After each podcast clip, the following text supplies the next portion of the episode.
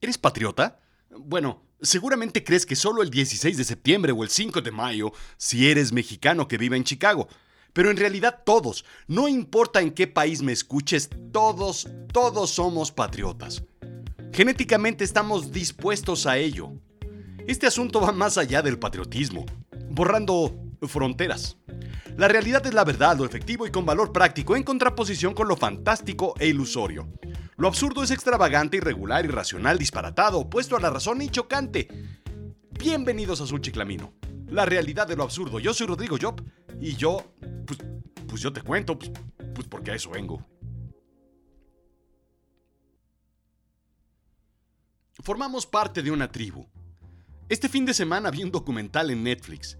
Esta no es una recomendación, repito, esta no es una recomendación. Es el clásico documental... Ni bueno ni malo, simplemente va por ahí entreteniendo búhos como yo a las 2 de la mañana. Se llamaba El caso Figo, el fichaje del siglo.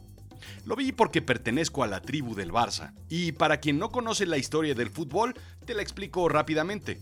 Figo fue un jugador portugués del Barça que por razones, em, eh, digamos, em, eh, personales y de sentimientos de falta de cariño, decide irse a jugar al Madrid, el archirrival del equipo catalán. El documental está muy bien narrado, tiene un gran storytelling al grado que transporta emociones de orgullo, de enojo, de angustia, furia, coraje, pertenencia y nostalgia. Los sentimientos son exactamente opuestos si perteneces a la tribu del Barça que a la tribu del Real Madrid. Pero ¿cómo llegué a esta tribu? En realidad no lo sé. Siempre he pertenecido a esta tribu. No soy socio ni mucho menos, pero tengo al menos unas 15 o 20 camisetas y memorabilia de la tribu. Pero por supuesto, fue heredada de mi padre, aunque después pues refrendada por valores, por la filosofía, por la historia del club, por personajes que han estado ahí, por identidad, incluso regional y política, por la narrativa y el storytelling que hay detrás de este equipo. En pocas palabras, por una construcción de algo que uno decide inconsciente y conscientemente comprar y aceptar y ser engañado adoptando un estandarte. Así de simple. Los seres humanos tenemos la necesidad de pertenecer al menos a una tribu, principalmente por dos razones, seguridad y conectividad, indica Michael Bader, doctor en salud mental por parte de la Universidad de California en San Francisco. Un grupo de personas va a proveer de seguridad, primero por el volumen de individuos y luego por la diversidad de habilidades en conjunto que hacen fuerte a esa tribu. Me refiero a la tribu porque en grupos somos más fuertes, más poderosos, sobreviviremos más fácilmente.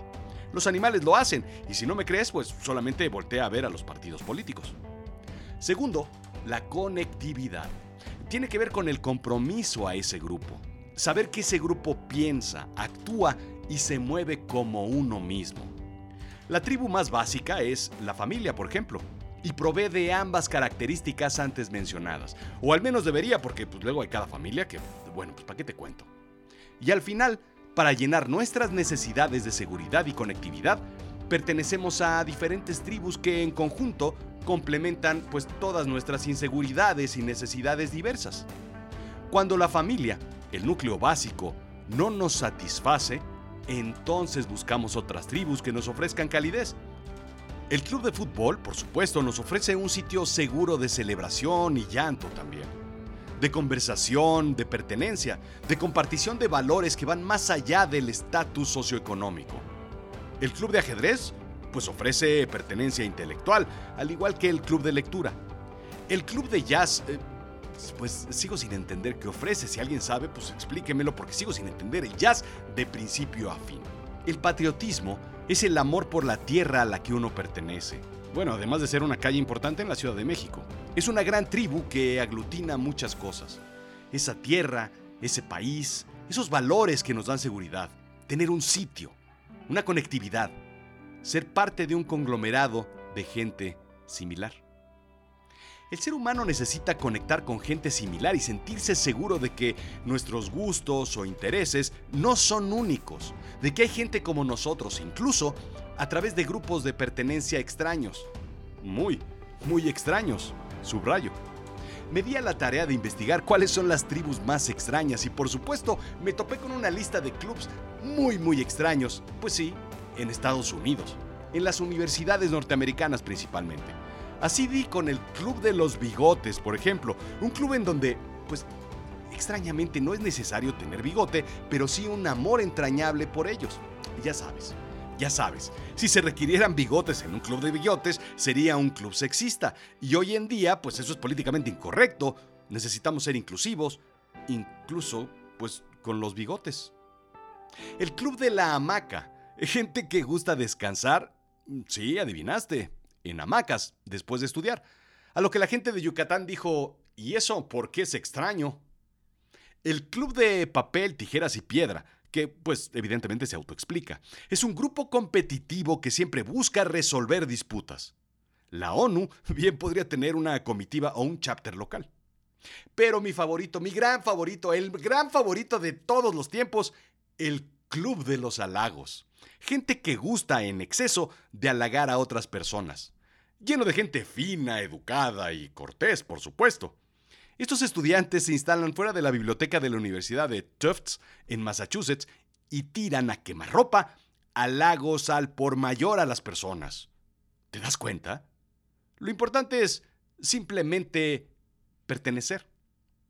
Hace poco tuve una junta de vecinos en donde discutimos puntos en común sobre seguridad y conectividad. Todos coincidimos porque, pues porque los intereses son los mismos, a pesar de que somos personas muy, muy distintas la seguridad, la tranquilidad y la plusvalía de nuestra comunidad.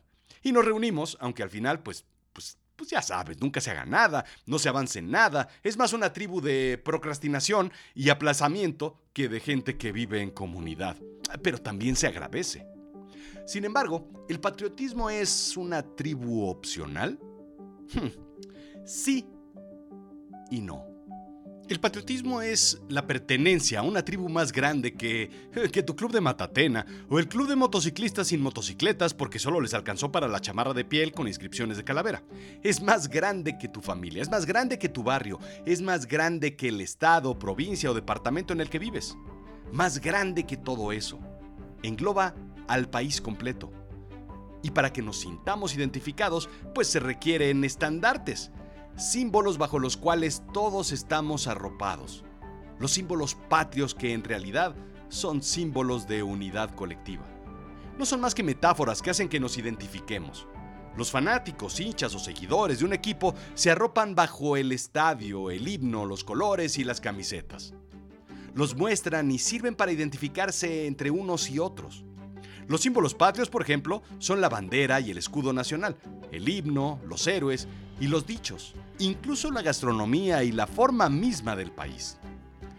Todo aquello que un niño necesita desde la cuna, se lo dejamos al Estado a través del patriotismo cuando somos adultos. Queremos una autoridad fuerte que represente los valores que tenemos sobre el país y le damos una incondicional referencia a cambio de su cobijo y protección. Los símbolos patrios sirven como, como recordación de esa tribu. Mientras más tiempo recordemos la tribu durante el día a la que pertenecemos, más sentido de orgullo tendremos y más seremos capaces de hacer cosas por esa tribu. Por ello, desde pequeño cantamos el himno nacional, aunque de adultos en realidad nadie, repito, nadie se lo sepa. Por eso se convierte después en el himno nacional alternativo, pues el cielito lindo, que es muy fácil, muy bonito y en toda borrachera siempre aparece. Mucho más por encima que el escrito por González Bocanegra y Nuno. Crecemos conociendo la historia y las leyendas. Eh, porque al final sabemos bien que la historia no es más que un puñado de leyendas que se acomodan al patriotismo. Personajes reales haciendo cosas, pues, em, digamos, pues digamos fantásticas. Somos patriotas simplemente porque dijimos que vivimos en una tribu llamada México. O, bueno, pues inserte aquí el nombre de su país. Lo cierto es que el patriotismo es innato en los sentimientos humanos. Está en el ADN, está en el subconsciente. Es un sentimiento muy, muy animal, igual que muchos animales que viven en manadas. Pero, ¿qué pasa cuando el patriotismo se lleva a un sentimiento extremo? Pues sirve no solo para aglomerar gente similar en clubs o tribus, sirve para excluir gente distinta. Y ahí está el detalle. Esa bonita mentalidad de nosotros contra ellos. ¿Te suena? Estudios recientes muestran el gusto no solo porque nuestro equipo gane, sino un placer sádico porque el equipo rival o contrincante directo o archienemigo pierda, y pierda mal. No solo es el sentimiento de que Figo se vaya del Barça, sino que se vaya al archirrival equipo, que en esta ocasión no mencionaré su nombre. Así se crean intereses nuevos en tribus, racistas, sexistas, homofóbicas, etnocentristas. El nacionalismo como cultura se confunde con el patriotismo. Trump y otros presidentes que no vamos a mencionar en este caso han apelado a esta estrategia los últimos años. Algo impensable en el siglo XXI, ¿no lo crees? Lo que desde un sitio pequeño de valores nos une, a veces nos separa a través de un enemigo en común real o falso, existente o construido. Estos grupos apelan a inseguridades de la gente sintiéndose arropados en una falsa seguridad y en una conectividad. En 1970, Henry Tafel, psicólogo inglés, hizo un experimento interesantísimo, quiero decir, fantástico. Sabes que me encanta cuando los laboratorios utilizan personas en vez de ratoncillos blancos. Pues Tafel hizo dos grupos aleatorios de alumnos voluntarios. Sin que estos supieran, se les ofreció una membresía bajo un criterio completamente arbitrario, completamente trivial, completamente fuera de cualquier lógica pensable. Imagina que un grupo, por ejemplo, simplemente por imaginar, apoyaba firmemente el uso de calzoncillos por encima del pantalón. Y el otro grupo apoyaría el gusto por el reggaetón en holandés. Sí, exacto. Criterios completamente absurdos que no fueron estos, fueron otros, pero estos son más divertidos. Poco a poco, los miembros de un mismo grupo comenzaron a comportarse de forma similar, creando una relación entre ellos, al tiempo que discriminaban a los miembros del otro grupo. Lo hicieron sin siquiera conocerse entre los distintos grupos o sin que hubiera un beneficio en particular. Simplemente pertenencia. La gente prefiere estar con gente como uno, a pesar de que esas características similares sean completamente arbitrarias, a pesar de que la consigna sea el grupo, pues por el gusto con el reggaetón en holandés. Las preferencias políticas se basan en ello. Quien está dentro de nuestras similitudes se les denomina grupo interior o in-group. A los que pertenecen a un distinto grupo se les denomina grupo exterior o out-group. Cuando pertenecemos a un grupo se comienza a desarrollar un lenguaje específico, valores e identidad de pertenencia y entonces empieza a construirse el concepto que ese grupo es mejor que los demás. Eh, por supuesto, ningún experimento sería medianamente interesante si no metiéramos a esas ratotas de laboratorio a un MRI, a un equipo de resonancia magnética para identificar qué sucede exactamente en el cerebro. Al mostrarles las fotos de los miembros de los grupos rivales y miembros de grupos exteriores, los científicos vieron que había una actividad en la amígdala asociada con la parte emocional del cerebro. No importando que los grupos habían sido asignados, incluso, incluso minutos antes. El cerebro reacciona, sí o sí, a la pertenencia. Así es que lo que hemos estado viendo últimamente, y con últimamente me refiero a los últimos 5.000 años probablemente, es un importante movimiento entre el patriotismo y el nacionalismo. El patriotismo, explica Mina Sikara, psicóloga del Laboratorio de Neurociencias de Harvard, que es un grupo interno amoroso, capaz de sacrificarse por el bien del grupo a través del amor. Y el nacionalismo, pues es un grupo exterior de odio, que castiga a quienes no son como los del grupo. Y esta es la parte peligrosa. El nacionalismo va más allá de ser un patriotismo extremo. ¿Cuál es la diferencia? Una amenaza externa. Lo cierto es que pareciera haber una tendencia, una predisposición cerebral en el ser humano para responder a los grupos interiores, es decir, buscar y reunirnos con gente con gustos similares, por ejemplo, el club culposo de Don Gato y su pandilla. Estamos cableados para ello al grado de sacrificar beneficios personales por el grupo. Así, respondemos a los intereses del país al grado de ofrecer ayuda incondicional, responder a construcción de una nación o dar incluso la vida por la patria. un mal líder político es capaz de aprovecharse de ellos y hacer que una persona reaccione en beneficio del líder y no tanto en beneficio de la persona a través de una extraña y maliciosa narrativa. ¿Recuerdas el tomemos el Capitolio de Trump? ¿O qué tal un por los ricos es porque tú eres pobre? En fin, ya sabes de qué estoy hablando. ¿Qué ganamos entonces siendo patriotas? Pues ser parte de un grupo, explica Ari W. Kruglansky, psicólogo y profesor distinguido de la Universidad de Maryland, y prolonga la existencia del individuo a nivel trascendental. Los miembros tienen un menor miedo a la muerte, se convierten de una u otra forma en inmortales al existir para la trascendencia del grupo. Yo vivo más tranquilo sabiendo que mi país, o digamos, la tribu a la que pertenezco, existirá otros 100, 200 o 500 años más después de mi partida.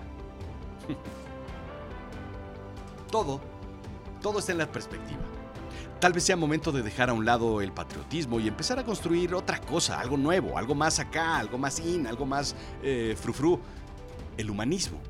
Ser parte de la tribu em, planetaria mover las fronteras de la corteza terrestre a la estratosfera y englobar a todos los seres humanos en una tribu más grande, en un grupo interior del planeta Tierra del cual formamos parte todos, más allá de las fronteras. Y luego, pues cuando finalmente tengamos contactos del tercer tipo con extraterrestres, bueno, pues definir si extendemos a un grupo más amplio o a un grupo intergaláctico, incluyéndolos en una tribu más grande. Bueno, eso si no nos pulverizan antes. Tal vez debamos primero entender sus intereses siderales para con nosotros, para con nuestra gente, para con nuestro planeta y con nuestro universo. ¿No crees?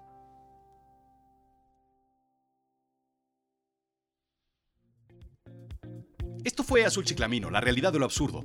Yo soy Rodrigo Job. Sígueme en Instagram, en Twitter, Rodrigo-Job, en Facebook, en YouTube. Estoy en todos lados. ¿Para qué le hacemos al cuento? Azulchiclamino.com. No dejes de escuchar Avisen a Berlín. No dejes de comprar la novela Avisen a Berlín en azulchiclamino.com diagonal tienda o en amazon.com. Ahí, ahí puedes encontrar la mejor novela de este año que vas a leer, te lo aseguro. Oh, pues hazme caso, ¿cuándo te he fallado?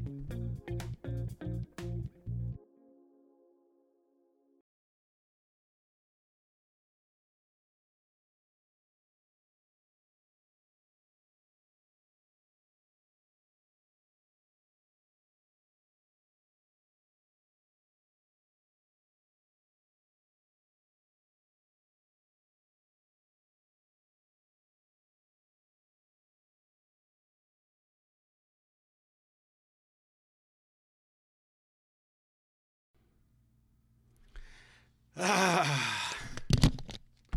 pues no sé, no, no, no, me encantó este episodio. No. Pues está bueno, pero es que me quedaron muchas dudas al final. Al final creo que no resuelve todo lo que verdaderamente tendríamos que andar resolviendo. Por ejemplo, ¿qué nacionalidad es Santa Claus? Pues una cosa es donde vive y otra cosa es donde nace y otra cosa es, pues, ¿qué nacionalidad es? ¿De dónde es el hombre de las nieves, por ejemplo? Pues, de las nieves, ¿no? Pero, ¿en qué país están las nieves? Superman, por ejemplo, ¿tiene green o es ilegal? Porque llega de otro sitio y como que nunca lo vemos ahí formado en la, en la fila de, pues para legalizarse. ¿A qué ejército pertenece Cabo de Miedo? A ver, pues, pues no queda claro. Facundo Cabral, ¿tiene pasaporte si no es de aquí ni es de allá? ¿O, o, o qué? ¿O cómo viaja? ¿Qué nacionalidad tienen los peces que viven en el río Bravo? Ah, pues ahí está. Pues si hablamos de patriotismo, pues ¿para qué lado van? Si un tigre de Bengala nace en México, ¿es de Bengala? Pues ahí está. ¿Es racista, por ejemplo, decirle negrito sandía al niño de la canción si se llama negrito y se apellida sandía? Es que no lo entiendo. O a lo mejor yo no entiendo la canción. ¿El Golfo de México trabajará algún día o, así se la va a llevar? Es que no sé, a mí me cuesta mucho trabajo entender. Y, y, cuando hablamos de patriotismo, pues la verdad es que quedan muchas cosas ahí como que abiertas, como que no se resuelven, como que no, no, no, hay que discutirlas más.